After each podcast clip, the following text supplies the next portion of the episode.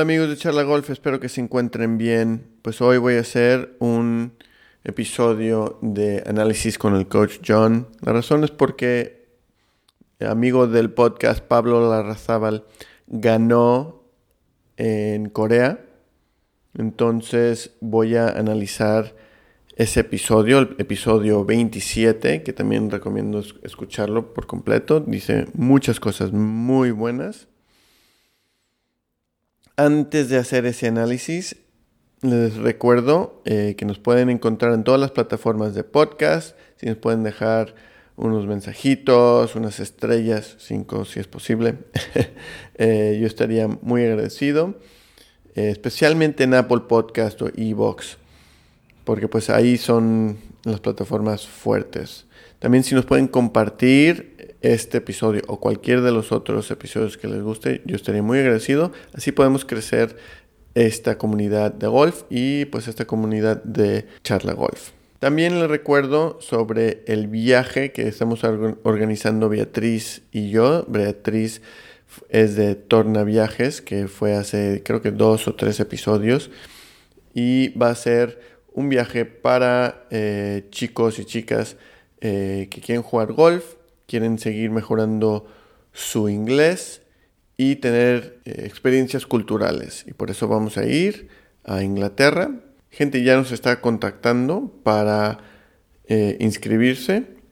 Entonces, si les interesa, por favor contacten a Beatriz a través de la página web de Torna Viajes, que voy a poner un link eh, aquí para esa página web. Bueno, como dije, em, este es el análisis del coach John de Pablo Larrazábal. Él acaba de ganar su octava victoria en el Tour Europeo, lo que se llama DP World Tour. En Corea tiró 67 el último día para ganar. Entonces por eso decidí hacer este análisis y aquí está el primer audio.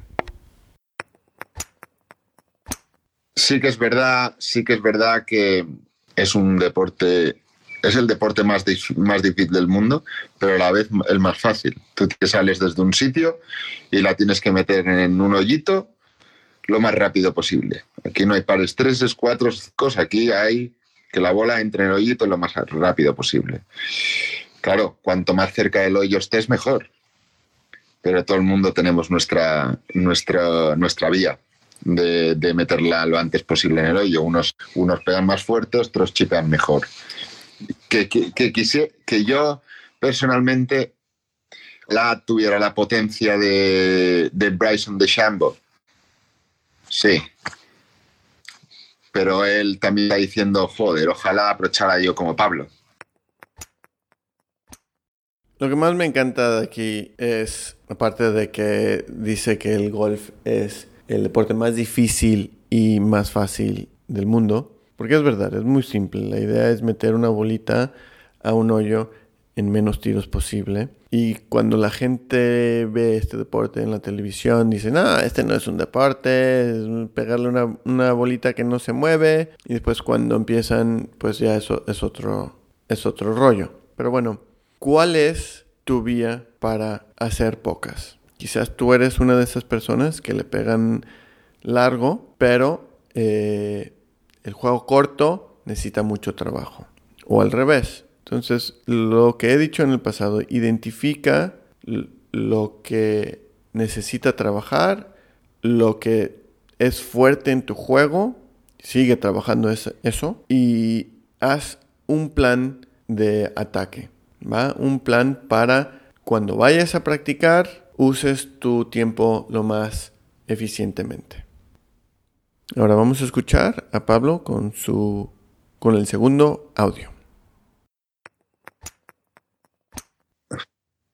Sí, al final, al final em, yo era un poco quejica, ¿no? En mi vida, eh, golfista era, ¿por qué no ha salido? ¿Por qué no ha salido? Y, bueno, aprendí, aprendí muchas cosas. ¿eh? trabajamos mucho las ruinas, eh, pero, pero sí que hay un par de frases ¿no? por ahí que, por ejemplo, eh, cuando pegues el golpe, te autopreguntas tú, ¿la puedo tirar otra vez? No. la bola ya está pegada, ya está... Pues entonces, ¿qué te quedas? Si la bola ya está allí, ves allí, pegar otra vez. Entonces, ese tipo de detalles, ¿no? Que si dices, pero ¿la puedo tirar otra vez? Si la bola está allá, porque no, no la puedo tirar otra vez, no me dejan pues para qué quejarse, ¿no? Y después hay una, frase eh, muy buena que, mm, eh, que dice así, que las cosas que puedas controlar, hazlas al 100%. Las cosas que no puedas controlar, respétalas. Eso hay que decir en, ejemplo. Pues eh, yo, mm, yo las cosas que puedes controlar es tu trabajo, eh, tu dormir, tu comer bien, eh, con quién trabajas o con quién no trabajas, eh, todas las cosas que haces, ¿no? Lo puedes controlar porque lo haces, lo haces más, lo haces menos, quiero más gimnasio, gimnasio, quiero más bolas de práctica. Eso es controlar, eso tú lo controlas, pero que tú tires un hierro 6 y en vez de votar a la derecha, vota a la izquierda, el golf, el golf somos, la hierba está viva, los campos están vivos, hay dunas, hay movimiento. Eh, que vote a la izquierda o a la derecha lo puedes controlar. Pues muchas veces no. Pues hay que respetarlo. Eh, Ay, qué mierda, hoy llueve. Puedes controlar la lluvia, puedes controlar el viento. Pues no.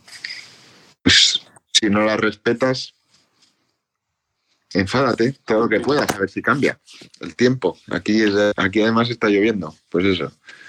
¿Puedo hacer que salga el sol? No. Esa es muy buena. Esa frase, esa frase además va para toda la vida, ¿no? Eh, para todo, mm, todos los ámbitos de la vida. Me gustó cómo él se dio cuenta de que hubo un punto que en su vida que pues estaba quejando mucho de, de su golf y se dio cuenta que es lo peor que puedes hacer. Lo mejor es aceptar el resultado que haya salido y seguir. Y darse cuenta es el primer paso.